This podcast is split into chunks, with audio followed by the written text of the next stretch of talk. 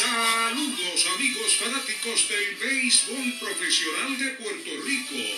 Ha comenzado Indios de Corazón con el periodista deportivo Héctor Marrero. Indios de Corazón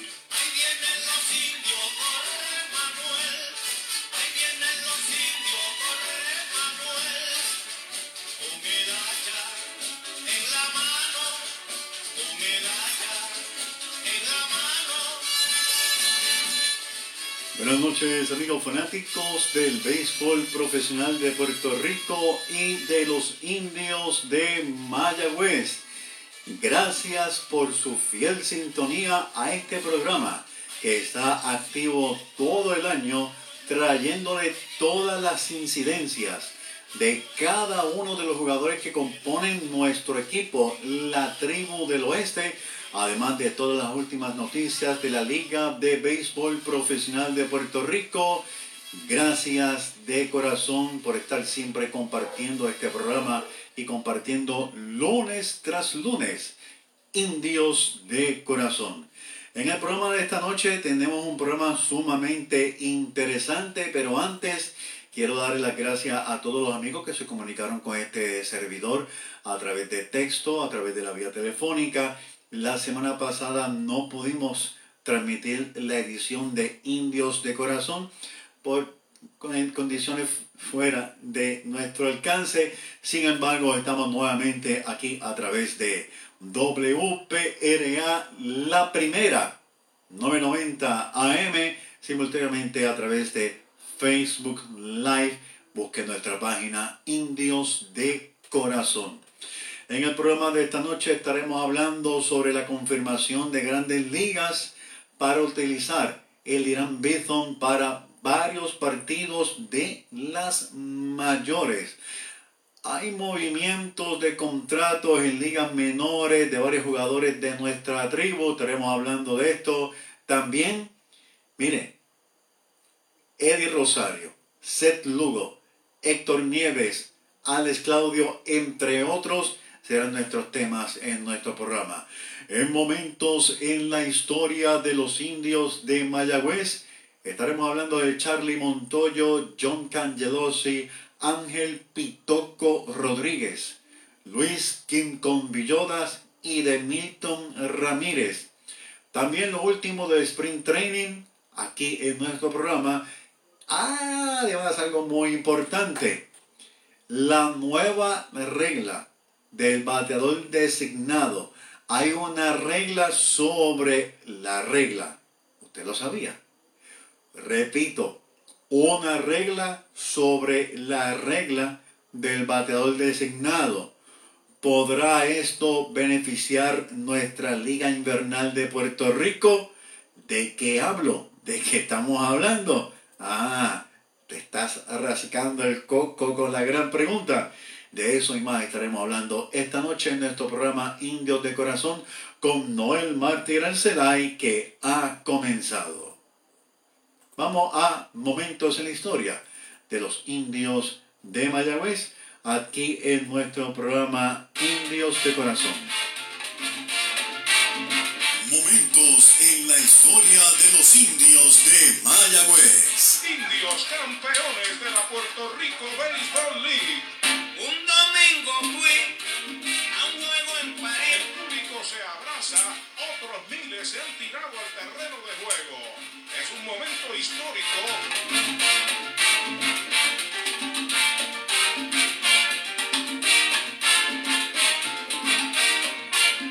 Mi nombre es Héctor Marrero y esto es Indios de Corazón a través de la primera WPRA 990M y Facebook Live simultáneamente por la página, claro está, Indios de Corazón. Vamos a hablar de historia, porque lo importante no es quien sepa más, sino de hablar la historia, mantenerla viva de nuestro equipo, los Indios de Mayagüez.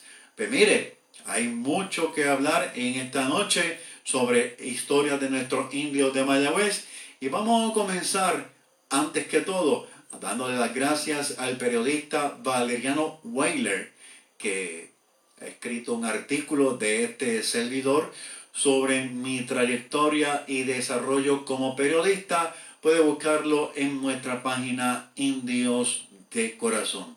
Un día como mañana 29 de marzo, pero esto fue en el 2021, el presidente de los indios de Mayagüez, José Julio Feliciano, dio a conocer el contrato a una compañía de California, la cual se iba a dedicar o se está dedicando, debo decir, al mercadeo, a la imagen, a las concesiones, la cantina del estadio y mucho más.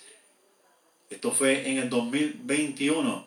Entre los clientes de esta compañía se encuentran 50 equipos entre grandes ligas y ligas menores. Esta compañía también ha trabajado para los Rojos de Cincinnati. Estamos hablando de la compañía Brown Su presidente es Jason Klein. Esta compañía es la responsable de la imagen de el indio que eh, usted ha visto ahora, que la imagen nueva de nuestro equipo es un indio taíno. Pues mire, específicamente es uno de los primeros trabajos de esta compañía. Además, también el uniforme nuevo de los indios de Mayagüez. Yo sé que usted ha notado que las letras son diferentes. También tiene que ver con esta compañía y muchas cosas más. Yo quiero que escuchemos lo que nos dijo José Julio Feliciano para aquel entonces sobre el contrato de esta compañía aquí en el programa Indios de Corazón. Vamos a escuchar lo que nos dijo José Julio Feliciano referente a esto. Tenemos unos pequeños problemas técnicos ahora. Vamos a estar resolviéndole rapidito.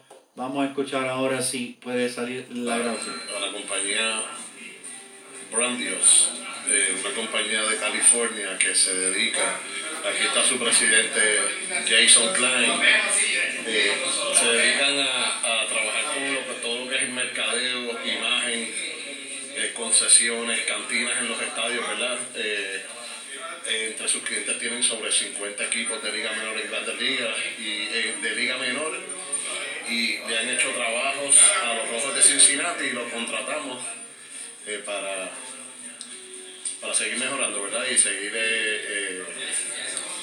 haciendo mejoras en el estadio, mejores concesiones, están trayendo muchísimas ideas, principalmente para traer el fanático al parque.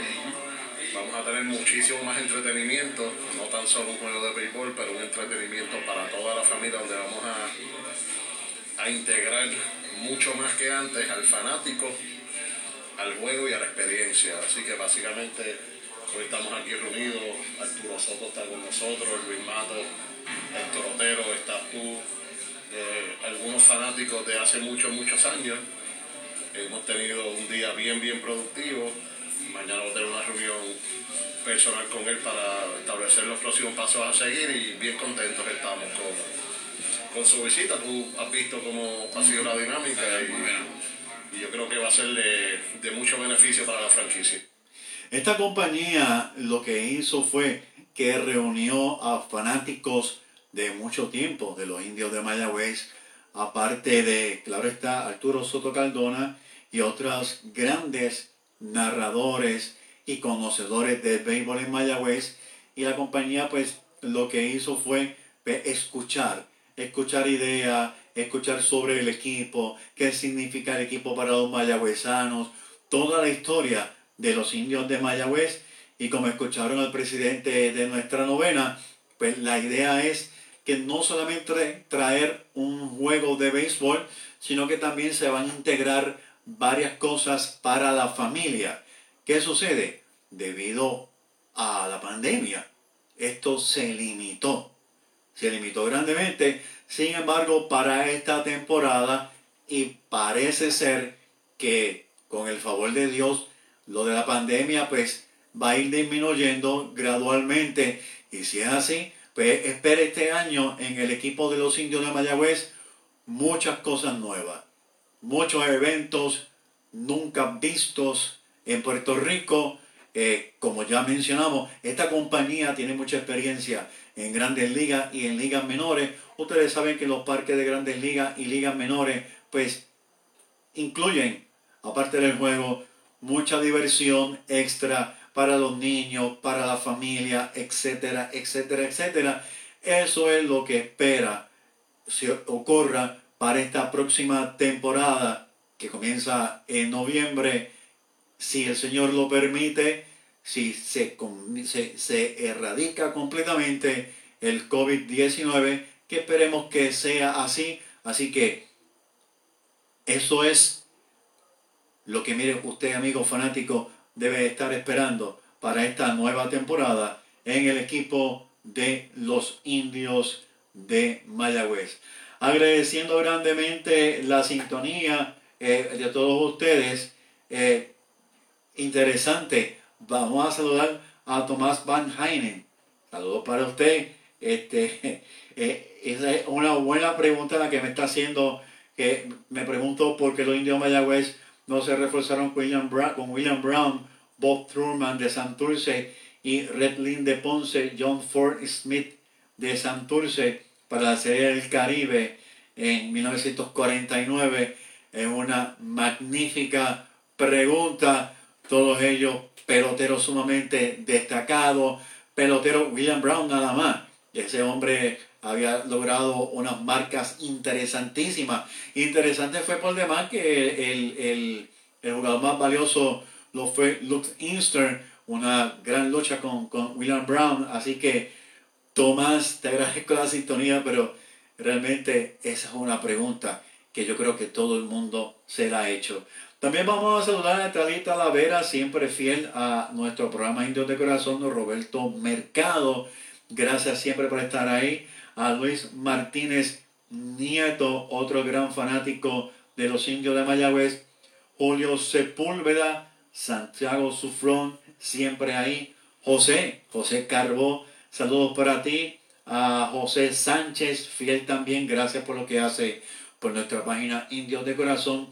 Israel Peña Jr., el periodista amigo, gracias siempre. Sergio René Ibarra, otro fanático de las piedras de los indios de Mayagüez, fiel. Mario Rosado, José Núñez, Norberto Muñoz, Enid Sepúlveda, Roberto Cholo Ramos, Chago Ramos, a todos ustedes, a mi esposa Joana, que también está en sintonía, Martín Ruiz, gracias siempre y a todos y a todos los que están conectados en nuestro programa Indios de Corazón. Lo hacemos con mucho corazón para que respaldar nuestra liga y respaldar nuestro equipo, los Indios de Mayagüez. Seguimos hablando de historia en la sección Momentos en la historia de los indios de Mayagüez. Estamos en vivo, son las 8.13. Charlie Montoyo hace historia y esto fue el día primero de abril del 2021. El exjugador del cuadro de los indios de Mayagüez y actual dirigente de los Azulejos de Toronto se convirtió en esta fecha en el primer dirigente puertorriqueño en ganar sus dos primeros juegos en grandes ligas. Lo curioso es que ambos juegos fueron inaugurales para el tremendo Charlie Montoyo. Los pasados dirigentes del patio que habían ganado, pero solamente un juego, han sido Edwin Rodríguez en el 2011, Dave Martínez con Washington National 2018. Charlie Montoyo llevó el equipo de Toronto a semifinales. Fue candidato a dirigente del año 2021 y 2022. El tremendo Charlie Montoyo. Una persona que es bien abierta al fanático. Le gusta conversar con el fanático le gusta allegarse al fanático. Nosotros tuvimos el privilegio de poder hablar aquí en nuestro programa Dios de Corazón con él. El hombre de las manos doras, ya muchos de ustedes saben que Charlie Montoyo está trayendo la música allí al Clubhouse y ellos hacen una tremenda fiesta. Él anima mucho a los muchachos con la música. Hay muchos videos que usted puede ver en YouTube de el tremendo Charlie Montoyo. Vamos a hablar de otro jugador que perteneció a los indios de Mayagüez, un jugador que estuvo varios años con nuestra novena, sin duda alguna muy querido en nuestro equipo y nos referimos a el ex guardabosque de la tribu, John Cangelosi, que como jugador novato en la temporada de 1986 en las grandes ligas con los Medias Blancas de Chicago, logra una marca increíble, una marca de 50 bases robadas. La misma perteneció o permaneció, debo de decir, hasta el 1992. Jugó como nativo con los indios de Mayagüez debido a que su mamá era original de Adjuntas. Sus temporadas más destacadas fueron en el 84-85, donde fue el líder en la novena en nuestro equipo indio de Mayagüez en anotadas con 32 y segundo en la liga en estafadas con 24. En el 85-86 fue con líder en triples en el equipo con 3, quinto en la liga en anotadas con 34 y segundo en robadas con 19. En la temporada 87-88 se hurtó el segundo saco en 19 veces, segundo en la liga y en anotadas también fue segundo con 31. Regresó a nuestra novena en la temporada del 93-92 para ser segundo en la liga en robadas con 13. El tremendo John Cangelosi, sin duda alguna uno de los refuerzos, o debo decir nativos, más veloces que ha dado nuestra novena Los Indios de Mayagüez, muy recordado, muy querido por mucha, mucha fanaticada. Vamos a hablar de otro indio, de Luis Quincon Villodas. Y para los amigos fanáticos que nos están viendo y escuchando por primera vez a través de WPRA 990 AM y nos están viendo a través de Facebook Live en nuestra página Indios de Corazón. Siempre es interesante para mí la forma en que Alfonso Valdés Cobian contrata a King Kong Villodas precisamente. Es en el libro de Tomás Van Henning que relata este hecho. Alfonso Valdés va a Ponce a visitar a Villodas, eh, entra a la casa, saluda a la mamá, eh, se sienta, conversa con la mamá, le habla sus planes de contratar a, Luis Villoda para jugar con los indios de Mayagüez. Entonces la mamá lo llama y según dice la historia, tan pronto él lo vio, él dijo, wow, esto, este hombre como un King Kong, King Kong Villoda era un hombre enorme, era un hombre alto, era un hombre bien fuerte, era receptor. Y yo me imagino que antes de chocar con él en el plato había que pensarlo mil veces, porque era un hombre de sobre seis pies, sobre 250, 220, 230 libras, el King Kong Villoda. Así que imagínense, para esa época eh, se permitía chocar con el receptor y no dudo que algunos lo hicieran. Hay varias fotos en nuestra página Indios de Corazón, la puede buscar donde hay encontronazos con Villoda, pero mire, eso era chocar contra una muralla. Pues mire, el King con Villodas en el 1951, el punceño comienza a hacer historia en la recién inaugurada Liga de Béisbol Profesional Dominicana al ser el primer jugador y refuerzo en coronarse campeón bate. Su promedio fue de 346, vistiendo el uniforme de las Águilas Cibaeñas.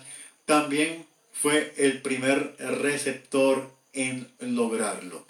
Como si fuera poco, regresó a dicha novena en el 1952 para ayudarlos a conquistar su primer campeonato. Curiosamente, en la temporada 52-53 con nuestro equipo Los Indios de Mayagüez apenas bateó para 1.46, producto de 7 hits en 48 turnos con 3 dobles, el tremendo Luis King Kong Villodas. Hace varios años tuve el enorme privilegio de conversar con un receptor de los indios de Mayagüez, a quien Luis Gómez describió como uno de los mejores receptores nativos, perdón, que jamás haya pasado por nuestro, disculpa, por nuestro equipo de los indios de Mayagüez, y me refiero a Ángel Pitoco Rodríguez. Bien, vamos a escuchar lo que nos dijo Ángel Pitoco Rodríguez en nuestro programa Indios de Corazón, de la manera en que él comenzó con nuestra novena. Bueno, este, cuando empecé con el, equipo de los indios, este, pues estuve como rookie en el equipo y viendo muchos peloteros de, de grandes ligas y, y, peloteros que tenían mucha experiencia. Eh, pues, este, me mantuve ahí en el equipo y, y seguí aprendiendo como rookie que, que, era del equipo de los de Mayagüez. En el primer año eh, el equipo me, me cogió en el draft eh, y todo, todo esto pues seguí hacia adelante aprendiendo y hasta que me dieron la oportunidad. Debutaste en 79-80, pero realmente eh, tus grandes experiencias comenzaron a desarrollarse en el 81-82, que cuando comienzas a tener grandes turnos al bate, en el 82-83, y eres parte de ese equipo campeón de los indios de Mayagüez del 83-84. ¿Te acuerdas de algo de ese campeonato, algo que puedas compartir con los fanáticos? Bueno, este, ya que yo estuve como, como novato, este, pues me,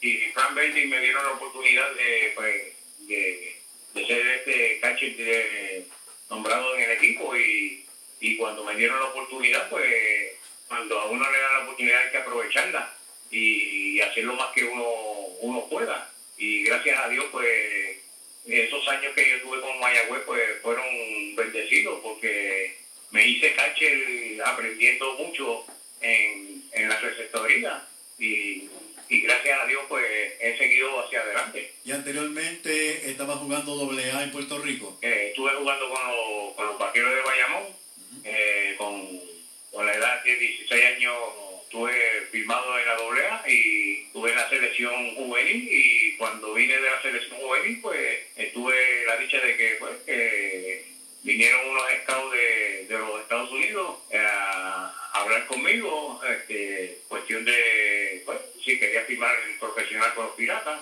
y ahí tuve la, dicha de, ser pelotero profesional. Me gusta mucho lo que Ángel Pitoco Rodríguez comparte con nosotros y es que él en todo momento habla de aprender, aprender. aprendió y aprendió y aprendió y aprendió y, y, eso es muy importante para mí porque como a muchos le ha sucedido, no inmediatamente comienzan a jugar.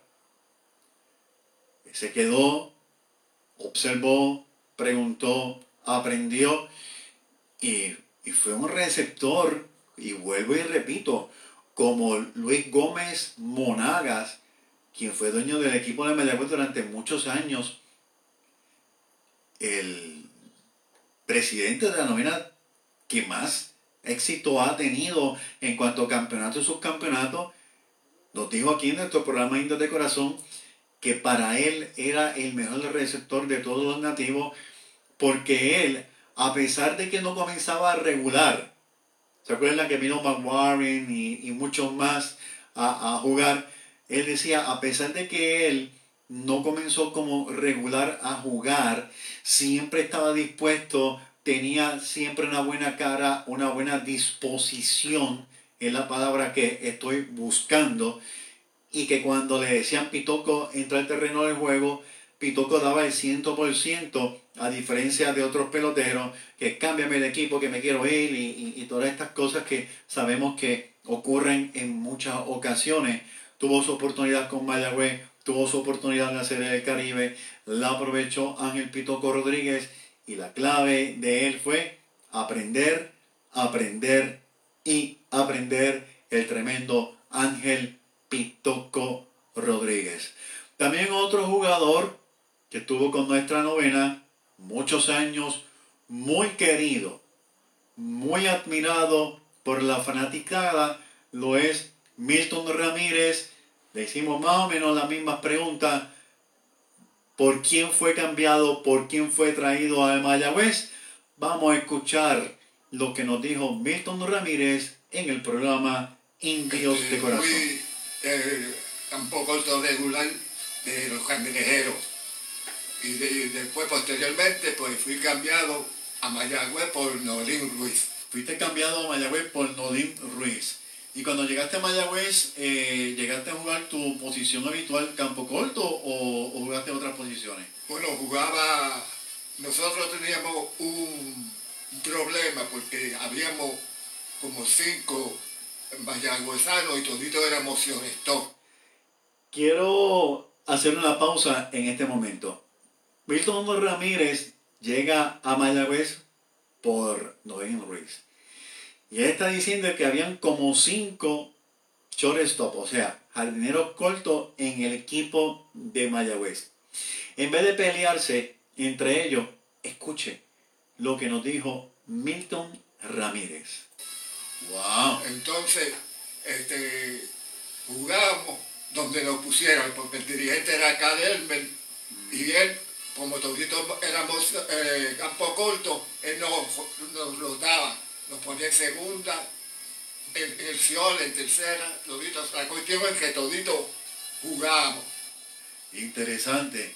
Y no había problema, no había uno que decía, no, yo soy segunda base, yo eh, eh, me casé con segunda base, tengo un matrimonio con segunda base, sino que todo el mundo jugaba. No, no, todo el lo mundo- importante era jugar. so- somos amigos toditos de Mayagüez, o sea, natural de Mayagüez. Éramos natural de Mayagüez, toditos amigos completos. Pues nosotros en Mayagüez siempre jugamos este, contentos, porque casi siempre toditos éramos este, amigos. Y Bubi Colón después era, era la primera base y Héctor Valle el receptor.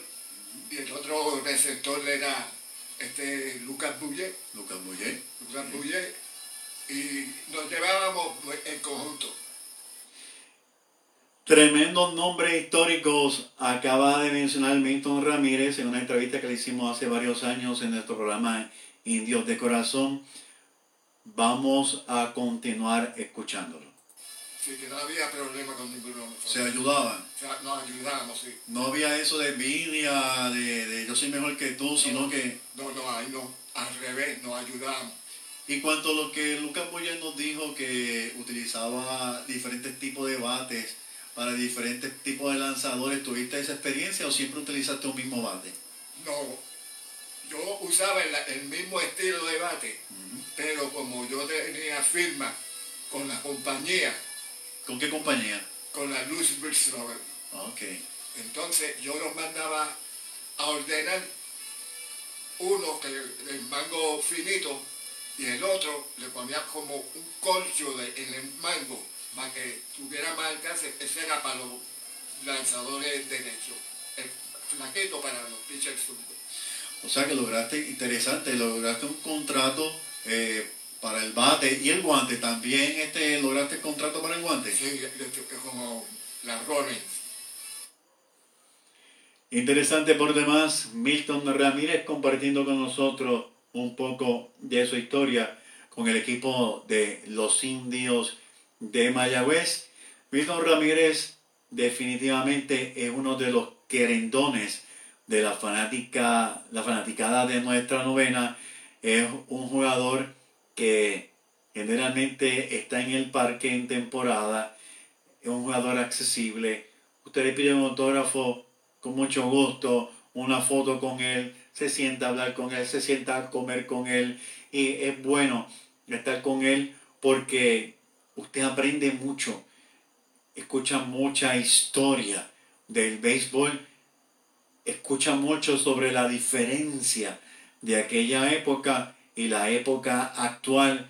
Tenemos a Milton Ramírez, gracias al Señor, y mire, aproveche a este gran pelotero que siempre está en el Parque Isidoro García de Mayagüez. Bien amigos, vamos entonces, vamos a comunicarnos rapidito con Noel Martín Arcelay para entonces hablar un poquito de lo más reciente.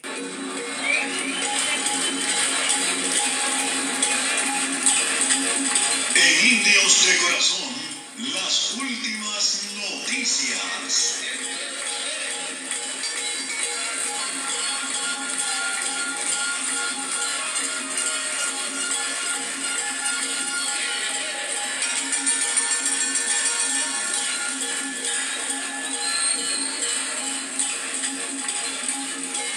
Nombre es Héctor Marrero y usted escucha Indios de Corazón a través de la primera WPRA 990 AM y nos ve a través de Facebook Live en la página Indios de Corazón. Y ya tenemos en línea telefónica a Noel Martí Arcelay. Buenas noches, Noel. Buenas noches a la fanaticada de Indios de Corazón, que siempre nos escucha por WPRA 990 y por la página de Indios de Corazón. ¿Cómo ha estado, Noel?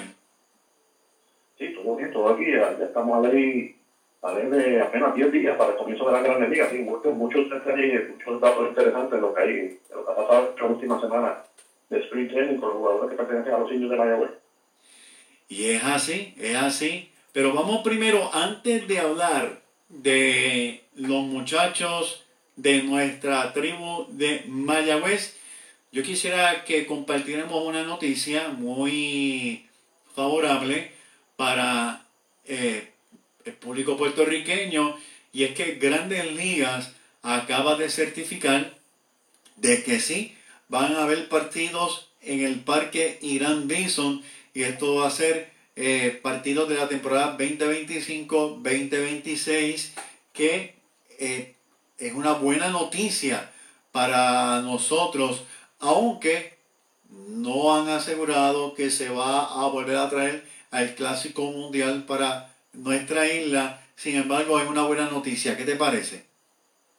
Excelente, y precisamente eso era uno, ¿verdad? cuando estaba el tranque, todavía entre la, la, la- la asociación de jugadores y los equipos de grandes ligas, ¿verdad? Y, eh, una de, la- de las cosas que se había hablado que no, no, no quería eh, la asociación de jugadores que se jugara precisamente, ¿verdad? Fuera de los Estados Unidos, fuera de los parques.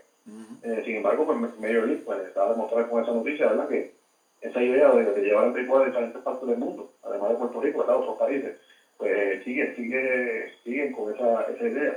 Eh, y Puerto Rico es parte, ¿verdad? De, de, eso, de, esos planes futuros de llevar esa- esos juegos oficiales. Y no solo eso, también eh, mencionaron también de juegos de, de exhibición de Spring Training. Eh, o sea que también son, son buenas noticias. Eh, en el pasado recordamos, ¿verdad? hace más de 20 o 30 años atrás, que es- aquí se acostumbraba en Puerto Rico siempre traer un- unos juegos de exhibición, especialmente eh. Para, entonces para sacar fondos para eh, la misma ciudad deportiva de Roberto Clemente. Recordamos ¿verdad? que siempre venían eh, equipos, los piratas de Pittsburgh especialmente con otro equipo, y tuvieron muchos años aquí en, en- jugando en, en el, ¿verdad? En, en los parques, de, especialmente en el Irán Bison. Y ya vemos que hace muchos años que no se ve eso de traer juegos de exhibición. ¿verdad? Que la- la- en ese caso, pues, de exhibición, pues no, no, eh, no es tanto, ¿verdad? El- eh, no hay que tomar tanto como los juegos oficiales, ¿verdad? Que son un poco más complicados la, la logística, es un poco menos, ¿verdad? Los juegos de exhibición. Y pues vamos a ver si, si regresan, sería bueno ver juegos de exhibición, inclusive, quién sabe, si fuera de la área metropolitana. Recordamos en los 90 que el equipo de Ponce, eh, junto con un, un acuerdo con los, con los Marlins de la Florida, y, también un par de años hubo juegos exhibición en el parque, en el parque de Ponce. O sea que quién sabe si podemos ver, podemos ver este, este tipo de partidos fuera, fuera de la área metropolitana. Sería interesante y ellos dijeron pues que van a haber varios partidos de exhibición, como bien dijiste, además de los, de los partidos oficiales.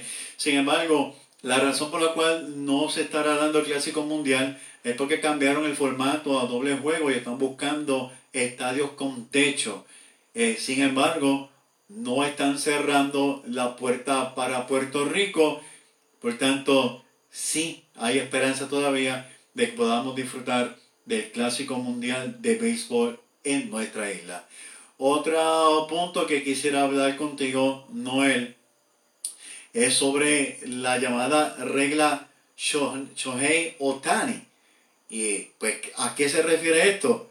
Ustedes saben que este joven es lanzador y también batea, batea muy bien. Pues ahora, sobre el tema del bateador designado, se creó una nueva regla la cual lo beneficia a él. Si él comienza lanzando un juego, obviamente ese juego también está como bateador. Si él sale de lanzar en el juego, puede seguir participando en el partido como bateador designado. Esa es la nueva regla que hay, sin duda alguna, especialmente hecha para él y para el futuro. ¿Podría ser, crees tú, que esta regla se llegara a aplicar en Puerto Rico? Vimos el caso de, eh, de se me escapó el nombre del lanzador de Mayagüez que batió y que dio un doble. Eh, gracias. Se me escapó el nombre. Robin Rowland, por ejemplo. Eh, la pregunta que yo me hago y quisiera compartir contigo es si esto en un futuro podría beneficiar a Puerto Rico eh, con un lanzador que comience el partido y luego si sale por, por X o R razón, pudiera permanecer también como bateador designado. Todavía, obviamente, estamos adelantándonos porque la liga no ha dicho nada de esto, ni tampoco ha dicho que va a adaptar esta regla. Pero pregunto yo, ¿crees tú que esto pueda beneficiar a nuestra liga? La realidad es que el caso de Otani es un caso pues, muy especial. Por decirlo así. en, este tiempo moderno del béisbol, eh, lanzadores que sean grandes bateadores, como el caso de Otani, eh, son, son muy pocos o prácticamente lo que muy pocas son conocemos el de Otani. Eh, a diferencia en, en, los, años de cuando comenzó la liga, en los años 30, 40, ¿verdad? que serían esos grandes bateadores que, que a la vez jugaban este, posiciones defensivas y a la vez también lanzaban. Eh, y en, aquel entonces eh, siempre pues, hablaba de que esos jugadores pues, lanzaban un partido y luego pues, los relevaban y se quedaban jugando en el cuadro para no perder ese bate, ¿verdad? Eh, pero estamos viendo, como tú indicas, una regla única por el momento, ¿verdad? por eso se llama la regla Otani, para, para en el caso de Otani permanecer en el juego, luego de que sea relevado como lanzador permanecer como ¿verdad? en su posición y, y, los días que no lo hace, pues va a ser el partido designado, ¿verdad? eh, muy difícil, la veo muy difícil que se, se aplique fuera de Otani, que haya algún otro jugador eh, que, se, que, tenga esa, esa, capacidad, ¿verdad? Ser un gran bateador y a la misma vez ser un gran lanzador. Y tendría que ser otro, caso especial, así como el, el del propio Otani. Es así, es así. Eh, sin embargo, pues sabemos que muchas veces la Liga de Puerto Rico adopta reglas de grandes ligas. Eh, obviamente hay una afiliación entre ambas ligas, vamos a, estar al tanto, pendiente, cómo se desarrolla todo esto. Puede que surja un lanzador buen bateador en nuestra liga de béisbol. Vamos a ver. Eh, de verdad que me llamó mucho la atención todo esto. Ya entrando, Noel, a los indios de Mayagüez, háblame un poco del contrato de Eddie Rosario eh, pues, logró ¿verdad? Este, permanecer en el equipo de, de los Bravos de Atlanta, ¿verdad? Sorpre sorpresivo para muchos, este, para otros pues eh, se hablaba de esta posibilidad eh, y finalmente pues permanece pues en el equipo donde, donde terminó la pasada temporada, ¿verdad? luciendo muy bien, siendo parte importante especialmente en la, la serie postemporada, ¿verdad? en ese serie de campeonato de la, de la Liga Nacional.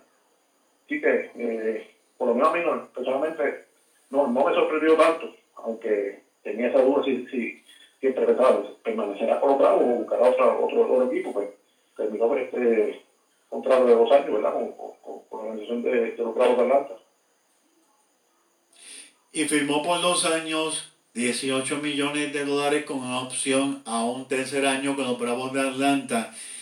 Eddie Rosario logró grandes historias en el equipo de Atlanta, incluso con los gemelos de Minnesota, en nuestros programas Indios de Corazón, usted lo ha escuchado, porque nosotros seguimos a los jugadores, damos datos de los jugadores y sobre todo esas marcas importantes que cada uno de ellos va logrando, poniendo el nombre de Puerto Rico en alto. En la serie regular con Atlanta, 96 turnos, 13 carreras anotadas, 26 hits, 4 dobles, 2 triples, 7 cuadrangulares, 16 carreras remolcadas, 271, jugador más valioso del campeonato de la Liga Nacional, obviamente con los Bravos Atlanta, primer puertorriqueño en conectar 22 hits en una postemporada increíble y muchas cosas más de eh, el tremendo Eddie Rosario.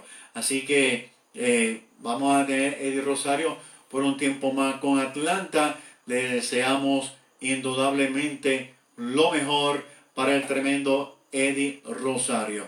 Otro jugador que firmó eh, para evitar el arbitraje lo fue eh, Seth Lugo, quien firmó un año más con los Mets de Nueva York por una cantidad de 3.925.000. ¿Qué te parece?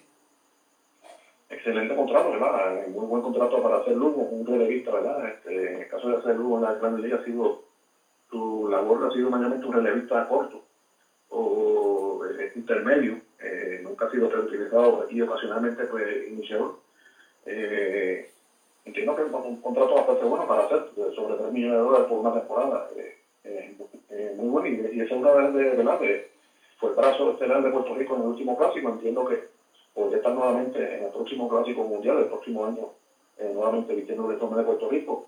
Ser Lugo, que pertenece a los indios de Mayagüez, recordamos que tiene su sangre boricua, ¿verdad? Eh, uno de su, de su abuelo paterno, haber nacido en San Germán. O sea que eh, veremos a ver la temporada de salud, esperamos verlo nuevamente el próximo, en el próximo clásico en el 2023 con, con ese uniforme del, equipo nacional, del equipo Puerto Rico. Vamos a saludar por aquí a, Roberto Lugardo, que está en sintonía Junior Cancel.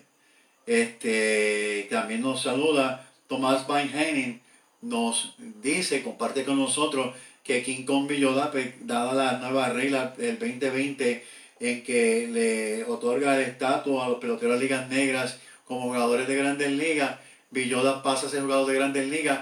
También, pues sabemos que Luis Antonio Figueroa también pasa a ser, entre muchos más, jugador de grandes ligas, pero Luis Antonio Figueroa eh, se convierte en el primer mayagüezano dado a esta, a esta nueva eh, estatus que da Grandes Ligas, el primer mayagüezano en Grandes Ligas, siempre habíamos crecido en que era eh, Eddie Olivares, pero ahora con esta nueva, nuevo cambio de Grandes Ligas, lo es José Antonio Figueroa, aunque para nosotros también Eddie Figueroa, eh, Olivares sigue siendo el primer mayagüezano. Gracias Tomás.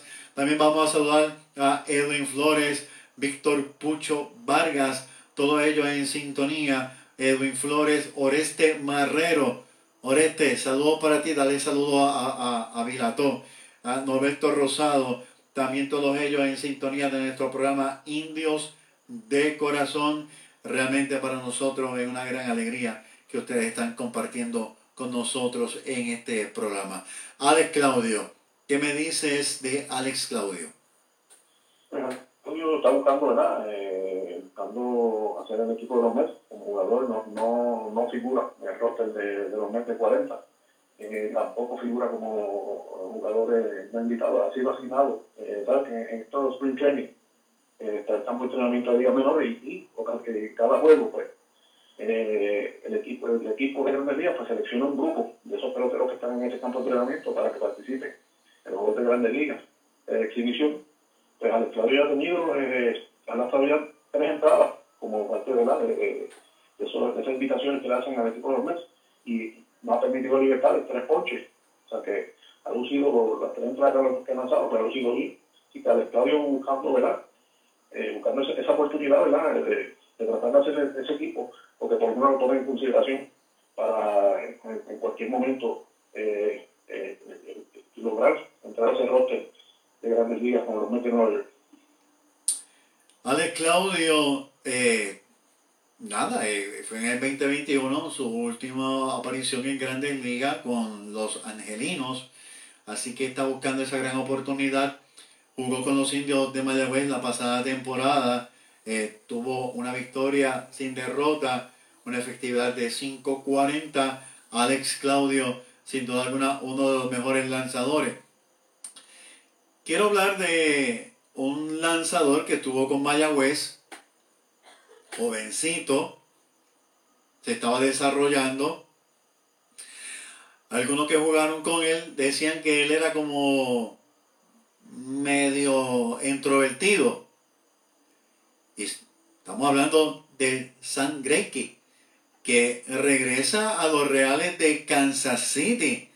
¿Qué te parece este regreso de, de él que precisamente ganó el premio del Cy Young con Kansas City en el 2009? Esa es su primera, ¿verdad? Su primera organización, recordad, para estuvo aquí en Mayagüez.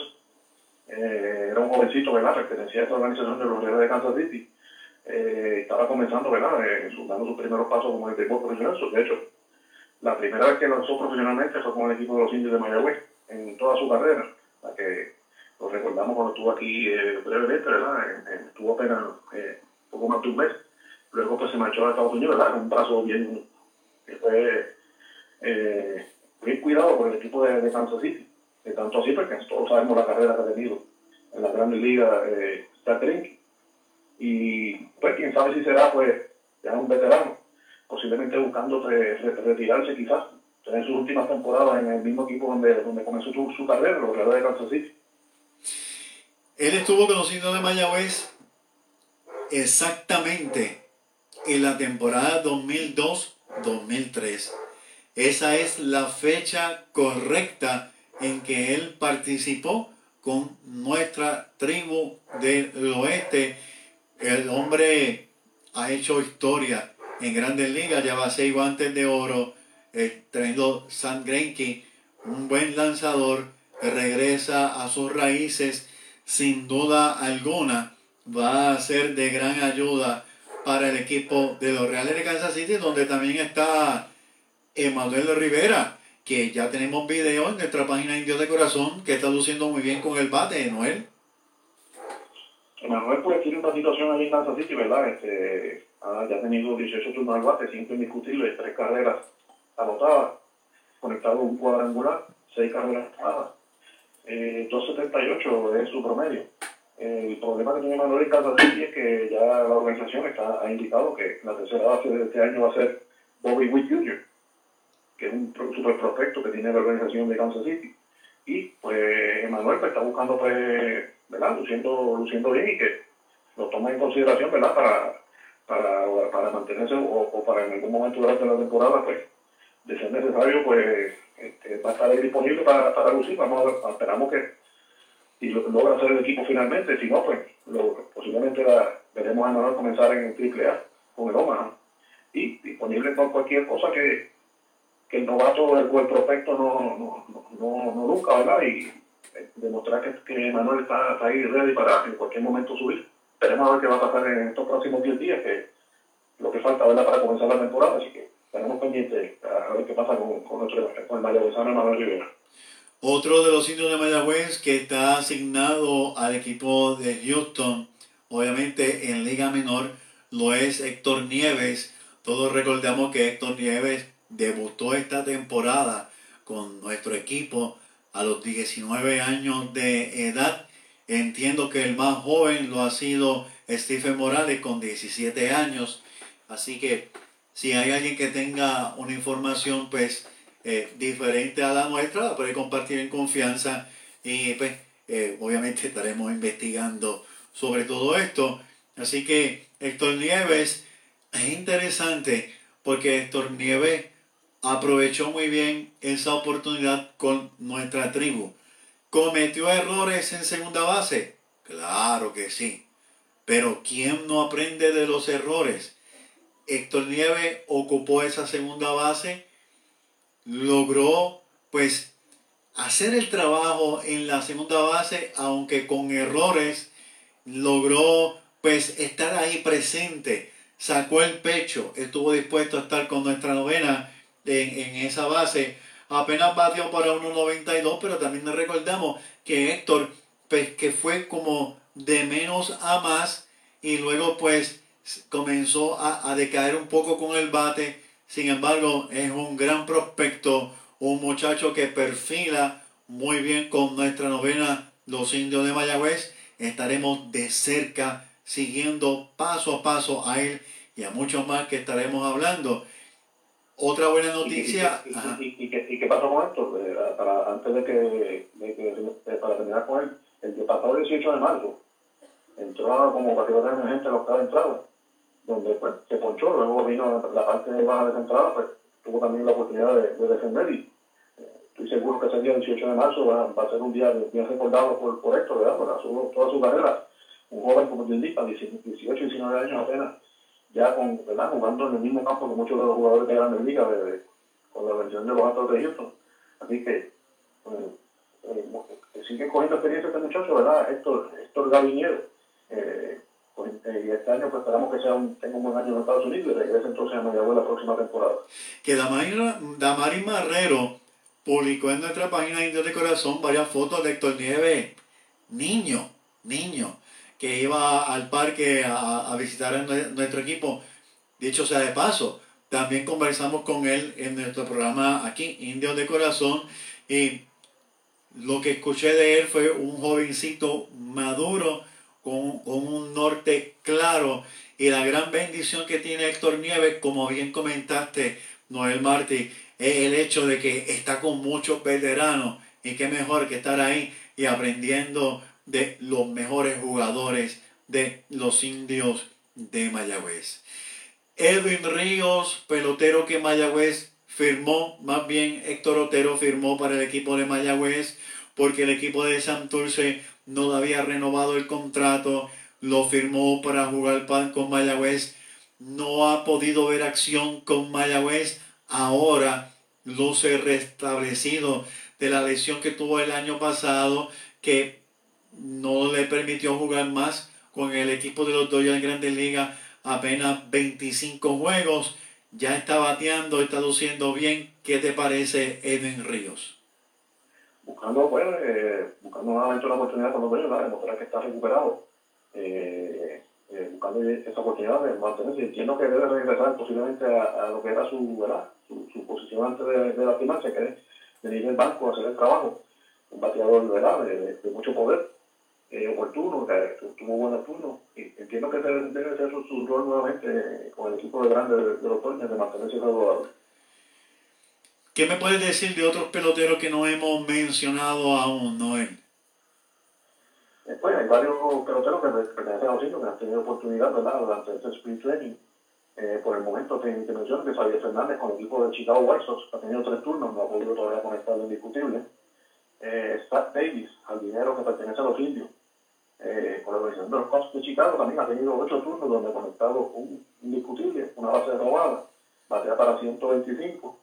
Eh, Brian Rey, que estamos contentos, ¿verdad? Que está ya recuperado, ¿verdad? De, de, de, ese pelotazo que, que, que, ¿verdad? Que, que, nos sacó en la pasada temporada de, ¿verdad? de, de acción, uh -huh. pero está, está, también tuvo su turnito ya con el equipo de, de los Rojos de Cincinnati en un juego de, de exhibición en cuanto a los lanzadores, Derek Rodríguez, una entrada avanzada con el equipo de Minnesota, también tratando de, de, de buscar una oportunidad entre, entre nosotros, ¿verdad? los más veteranos. Eh, Machete Maldonado, siete turnos, un indiscutible, 1.43 su, su promedio. Eh, eh, Eddie Rosario, ¿verdad? Que estuvimos hablando de hace un momento, 15 turnos también, dos indiscutibles, una carrera anotada, 1.33. El Bebo Pérez, con la organización de los Piratas de Pittsburgh, también 15 turnos, dos indiscutibles, una carrera, dos carreras, una carrera anotada, dos empujadas, 1.33 también su promedio. El receptor Luis Campuzano, bracero, eh, que pertenece a los Indios de pero para San Diego, 10 turnos, dos indiscutibles, los dos indiscutibles han sido cuadrangulares, y, con esos dos cuadrangulares jugaron cinco carreras, su promedio es de 200. Y los lanzadores iniciadores indios, José de Ríos, en dos juegos, no ha tenido, pues, no ha tenido todas consigo, dos juegos iniciados, apenas tres entradas, ocho carreras han anotado, 24-0-0, su, efectividad. Y Jorge López en tres partidos, todos como relevista, 4.1 entradas, dos ponches, 8.31, o sea que tampoco ha tenido buena, buena suerte Jorge López con su efectividad con el equipo de los Orioles de Baltimore. Y vamos a mencionar cuatro refuerzos que están teniendo también actuación en el sprint training. Eh, Rick Stout con los Chicago Cubs ha lucido muy bien este, en cuatro partidos, cinco puntos de entrada, siete ponches y 0.00 la efectividad de Rick Stout. Así que buscando también esa oportunidad por los Cubs de Chicago, ha lucido inmenso. Rick Stout, esperamos que, que pueda mantenerse ahí y quién sabe si hasta comenzar la gran liga esta temporada. El Blake, Blake Green con el equipo de Texas, los, los rancheros de Texas en 10 turnos, tres indiscutibles, dos carreras anotadas, una empujada, 300 su promedio para Blake Green. Bien, otro bien recordado también con, con los fines de una super temporada. Eh, regular con los indios. El Chávez Young, seis turnos, un, un indiscutible, 1.67 de su promedio. En el día de hoy pues fue anunciado que fue enviado nuevamente a las menores, Chávez Young. Y igual a Joshua Palacio, también fue enviado también a, las, menores, el equipo de Toronto, ambos, ambos al dinero. Y Nash Walter, con el equipo de Milwaukee, también ha tenido una entrada de acción eh, con un ponche y tampoco ha permitido libertad. Así que jugadores nativos de los sitios y algunos de los importados. Que, que lucieron esta, temporada, también están teniendo su oportunidad en el sprint training esta, esta temporada. Noel, te agradezco mucho esta oportunidad de poder conversar contigo en nuestro programa Indios de Corazón. ¿Algo más que quiera añadir en, para los fanáticos, para que escuchen? No, pues eso por el momento sería todo, ¿verdad? La próxima semana pues, estaremos ya apenas a, a tres días de comienzo de temporada y estaremos pendientes de los movimientos de esta, de esta, de esta semana eh, para entonces informarlo el próximo lunes y esperamos que eh, seguir, seguir sie- siempre detrás de la actuación de, de todos los jugadores de los sitios de Mayagüez.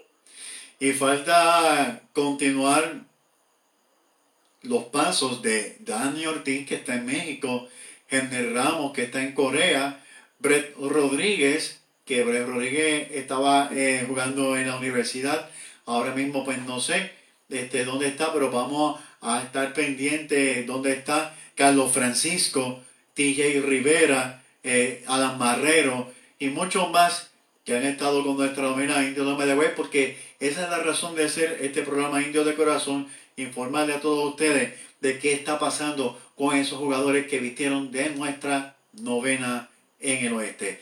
Noel, muchas gracias por compartir una noche más en nuestro programa Indio de Corazón. Gracias entonces siempre por la oportunidad y buenas noches a todas las fanaticadas. Buenas noches, Noel.